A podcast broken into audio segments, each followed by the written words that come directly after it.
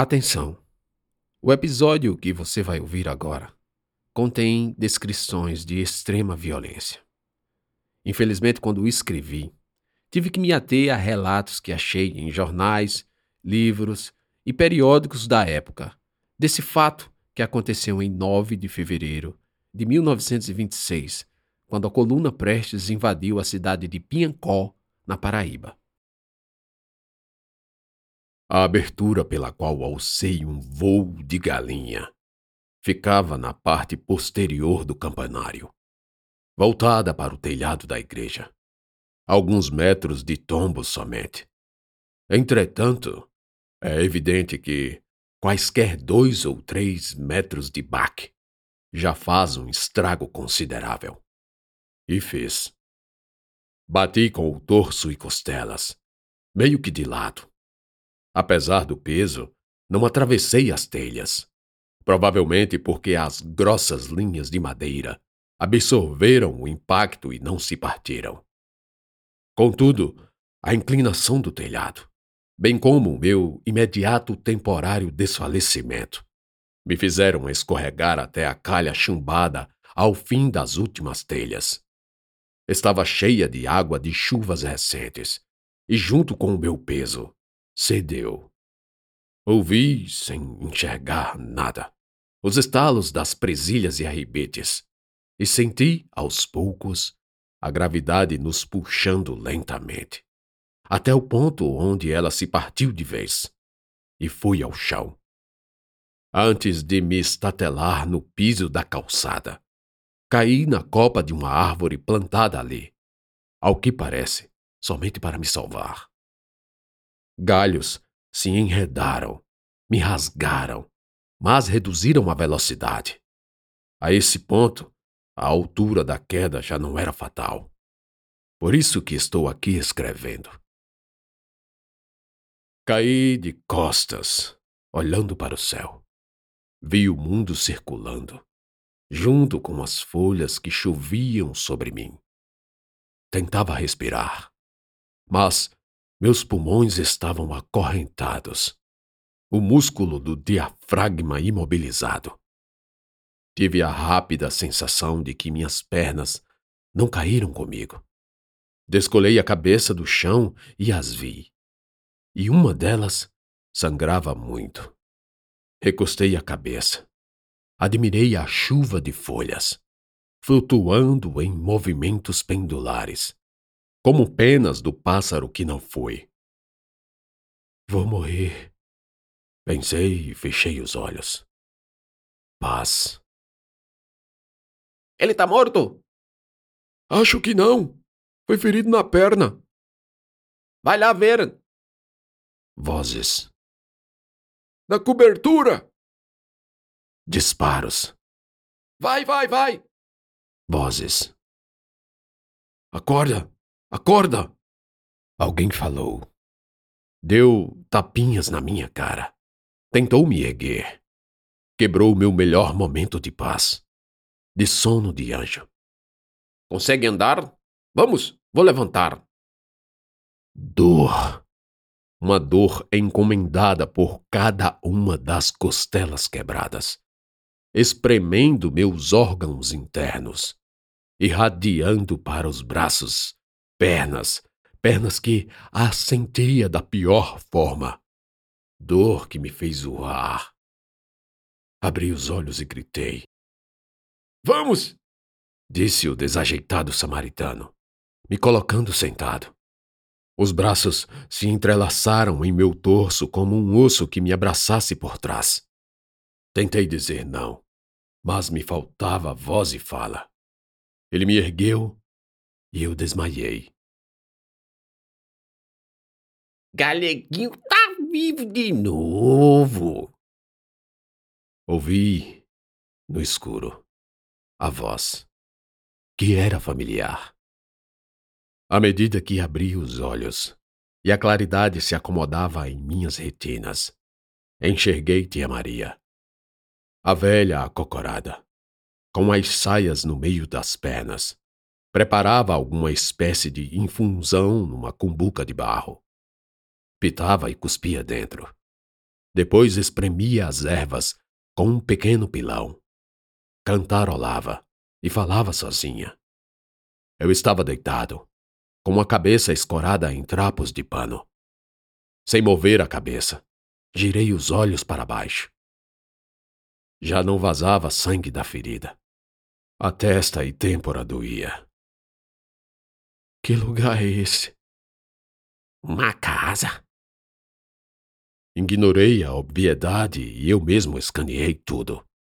Estávamos num ambiente desprovido de mobiliário. Apenas tralhas e cacarecos espalhados. Fedor de urina e fezes entrava pelos fundos. Acima, as telhas ardiam e fazia um calor insuportável. Luz entrava pela janela e por pequenas perfurações das paredes. Fachos luminosos. Memórias do trajeto das balas. Como cheguei aqui? Trouxemos um galeguinho pra cá. Pode se tratar da perna. Uh, Vos Mercê, e quem mais? E eu ouvi outra voz. Vinha do meu flanco cego donde não podia enxergar. Dobrei a cervical para trás e a vi. Alzira, sentada num cepo, mascando fumo, me olhando impassível como sempre. Ela se levantou, espiou a rua pela janela e continuou falando comigo. Sorte sua foi a velha. Depois de lhe acharem na rua ferido, queriam passá-lo por legalista e a ti aqui deu palavra de que Vassoncé não era chemango. E vós, Mercê, por que está aqui? Para ter certeza de que não é chemango. Deixei o silêncio me guiar. Alzira conhecia bem minha natureza. Ela voltou a falar. Mas, se é ou não é, não importa. Com essa perna aí, não vai a lugar nenhum. Mais ausência de som. Digo, de diálogos. Porque vindo de fora, ouvi barulhos de paz, riscando o chão, escavação cadenciada, terra revirada, picaretas, enxadas e cavadores. Parecia que havia uma obra, uma construção. Homens trabalhando, exortações para que o serviço acabasse logo. O que está acontecendo aí fora? Consegue se levantar?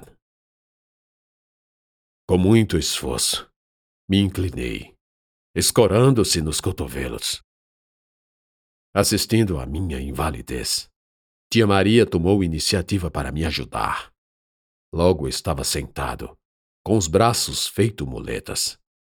A dor das costas já não era tão insuportável. Naquela posição, a ferida se apresentava para mim em todas as tonalidades e cores. Um roxo violáceo, puxando para o verde, com artérias e varizes formando vários afluentes, cujo epicentro era o lugar por onde a bala entrou e não saiu. A bala! A bala! Sim, galeguinho. Ela tá aí dentro. Vai carecer muita prece e reza para não criar bicho, passar o tétano e vos mercê morrer. Eu ia protestar por ajuda médica quando ouvi os primeiros lamentos. Pelo amor de Deus! Lá fora alguém gritou. Seguiu-se um silêncio cortado pelo silvo do vento. Aí mais tumulto. Ladainha de mulheres, pedidos de clemência, choro, gritos. Me arrastei até a parede próxima à porta. Fiquei de lado. Alcancei com uma mão o trinco. Dobrei a perna boa, respirei fundo e puxei com força, abrindo a parte de baixo. Um sopro de ar quente trouxe poeira, folhas fumaça e o cheiro da morte. Coloquei meio rosto, e no meio da rua vi uma cova rasa. Nela, um jovem de joelhos, mãos amarradas para trás. Atrás dele, um soldado. Na mão do soldado, uma faca, lâmina poderosa, que refletiu o sol da tardinha na minha cara, por um instante me encandeando. Aos arredores, outros cavavam outras covas, ou continuações das mesmas. Uns desviavam o olhar do espetáculo, uns aguardavam ansiosos. Mais ao longe, o padre Aristides assistia a tudo, amarrado. O soldado apertou o cabo da faca e depois tocou com a ponta, a ponta do nariz do jovem lacrimoso. Era só um menino. Na noite anterior, eu o vi rindo, brincando com os outros. Sequer imaginava que sua vida se acabaria no dia seguinte. E daquela forma. Com o metal frio ameaçando rasgar suas fossas nasais, ele ergueu a cabeça. Nesse instante, foi imobilizado pelo queixo. E rápido como um abate de um animal, teve o pescoço seccionado de orelha a orelha. Gritos estridentes da mãe foram abafados pelas urras de glorificação pela vingança.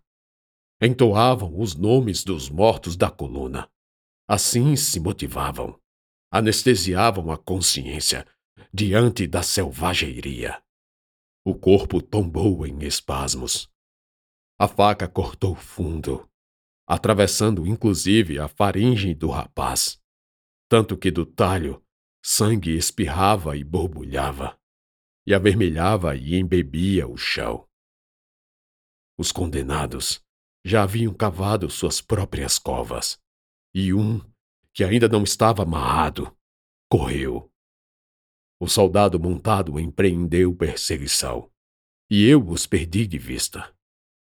Então enfileiraram os amarrados, posicionando-os nos devidos lugares, e deram chutes atrás dos joelhos para que se ajoelhassem. Apenas padre ficou de fora. Eu estava paralisado e não conseguia evitar ver o massacre. Um a um teve sua garganta degolada gritos, murmúrios, engasgos, súplicas, gente vomitando, gente gargalhando, gente defecando, desmaiando, debochando, insultando, praguejando e sangue. Muito sangue. Quanto sangue o corpo de um homem tem? Fluido que Deus deu a cada um a vida é em estado líquido, sendo derramado numa orgia degenerada por bestas desumanas. Amontoados, os corpos eram pisoteados por botas rubro-negras, pilhados na última gota de decência, mesmo na hora da morte. Todos jaziam eternos e imóveis no mar escarlate, quando o soldado perseguidor atravessou a rua, arrastando o fugitivo, laçado por uma perna e amarrado à sela do cavalo. A cabeça do homem estava irreconhecível. Uma mistura de carne, ossos e cabelos.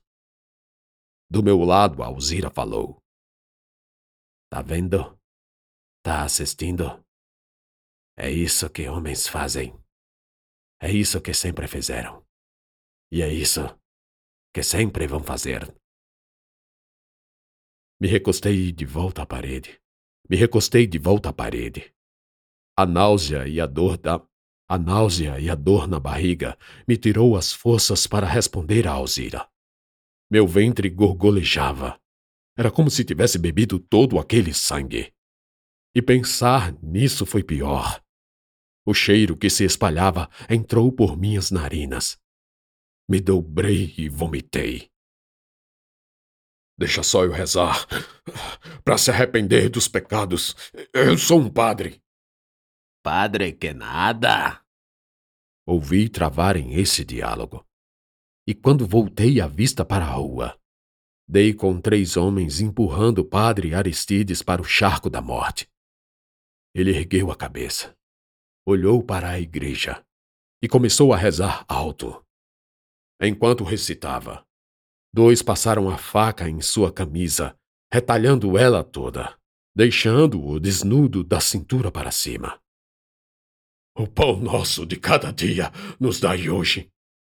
Ágeis, os soldados cortaram os cintos e o cós da calça, e depois do calção, despindo o padre completamente. A trinca se afastou, para que todos vissem o sexo do padre, que de braços abertos e semiflexionados, encerrava. E não nos deixei cair em tentação, mas livrais do mal. Aristides mal terminou. Já estava imobilizado pelos braços por dois grandes gaúchos, enquanto o terceiro agarrou de mão cheia seus testículos e pênis de uma vez só e atravessou-lhes o pube com uma lâmina pequena e afiada, extraindo os órgãos genitais por completo. Ao invés de dizer amém, o padre urrou e caiu de joelhos. Um jato de um líquido se projetou ao chão sob suas pernas como numa incontinência urinária, de mijo e sangue. Gritos de deboche, assobios, tiros para o alto e uma salva de palmas para o rebelde com o cacho de carne erguido para o alto, mostrando a todos entre seus dedos sanguinolentos. Lembrei de Marcilene, e meu coração deu sinais de que pararia de joelhos. O padre se tremia todo, principalmente as mãos e braços. Morreria lentamente, em poucos minutos. Tanto era o sangue que perdia pelo ferimento. Mas não esperaram por isso. Porque, para encerrar o ritual sombrio de linchamento, Aristides teve o pescoço degolado em seguida. Ele sequer resistiu. Oh Deus! Onde estava? Que não viu isso? Eu estava lá. Eu vi. Eu revivi por dias e noites insones. Sempre que fechava os olhos. Sempre que tampava os ouvidos. Os gritos, os esguichos, tais quais porcos sangrados. Oh! Com o tempo, essa memória foi concorrendo com outras tão ruins quanto. E já não me tiravam o sono. Já não me perseguiam na madrugada. Não como no início. Não sei explicar. Mas é como se, a cada nova experimentação do mesmo sabor, ele ficasse menos amargo, menos doce, menos azedo. Coisas belíssimas e coisas horríveis que se repetem, tornam-se só coisas normais. Galeguinho? Marcelene. Abri os olhos com esse desejo, mas apenas uma sombra negra sobre mim se desenhou. Tomou a forma de Ana. Era Ana. E sua barriga pressionou minha perna. Uma barriga enorme. Dentro havia uma criança. Minha criança. Eu podia sentir ela chutando, pisando na ferida, que nem doía mais. Não podemos levar ele assim. Outra voz exortou o recinto. Era um homem. Digo, a voz era de um homem. Marcilene, murmurei. Você não é Ana. Você é Marcilene. Cala a boca, caleguinho. Tá falando coisa com coisa. É a febre, seu coronel. Carece chamar o médico e tirar a bala. Ele não vai resistir. O homem tornou a falar. Mas já que insiste, vou mandar o médico ver nessa noite. Tentar alguma coisa, mas acho difícil. Agradecida. Esse menino é de ouro. Velha, Vassuncê sabe que amanhã os paraíbas e baianos vão aparecer. E com essa bagunça que fizeram aqui, eles não vão ter piedade de ninguém. Nem de mulher, nem de velha, nem de ferido, nem de nada. As vibrações sonoras foram-se. e como os últimos fios de uma rede que me prendia. Quebraram-se e me deixaram mergulhar no escuro do meu subconsciente. E eu caí. Oi, sou eu de novo. Quem? Eu, você. Ah, o que quer? Perguntar se tu lembra do pacto. Claro que lembro. Mas não tenho tempo para isso. Aliás, quero saber outra coisa. O quê? Eu vou ter um filho ou uma filha? Vai sim. Por que a pergunta? Eu não queria. Não está no seu querer. O que eu faço? Eu não sei o que é ter um filho. Ele vai crescer. Mas até lá eu. Eu. Eu tenho que protegê-lo e eu. É para isso que serve os pais. Não o meu. Não diga isso. Não seja tão duro com ele. Ele era jovem, assim como você é. Você será um ótimo pai. Não, não se for igual a ele. Dor. Dor de amputação. Dor de secção dor de expiação. Acordei sem ar, arfando, laceração rasgando minha perna. Os olhos viam o teto, e à minha volta pessoas me viam deitado. Reparei que o médico extraía a bala da minha perna, que ainda permanecia no lugar. Do ferimento escorria sangue escuro. Ouvi o tilintar do metal rolando num copo de alumínio. Depois ele abriu a garrafa de cachaça e derramou onde a pele exposta e revirada mais parecia lábios abertos. Meu corpo se contorceu em espasmos de agonia, até o ponto da estabilidade da dor. Não posso dar ponto. Está muito inflamado. Minha visão ganhou foco e vi o veterinário se levantando. Limpou as mãos no avental empurrou os óculos sob a base do nariz. Suas roupas eram mapas de manchas de sangue em todo lugar. Estava exausto, consumido pela luta inglória de tentar salvar os feridos daquele dia, também inglório. Ele vai viver, disse a tia Maria que estava do meu lado. Coronel Cordeiro esteve aqui e disse que Vós Messê vai ficar. Não é prudente. É melhor vir conosco. Ogum vai proteger nós. O veterinário não falou mais nada. Apenas acenou e foi. Passou pela porta. E de onde eu estava? Vi a lua lívida no céu. Um círculo perfeito, vivo e azulado. Ela foi crescendo, tornando-se duas. Dois círculos concêntricos que se separavam, enquanto meus olhos se fechavam novamente.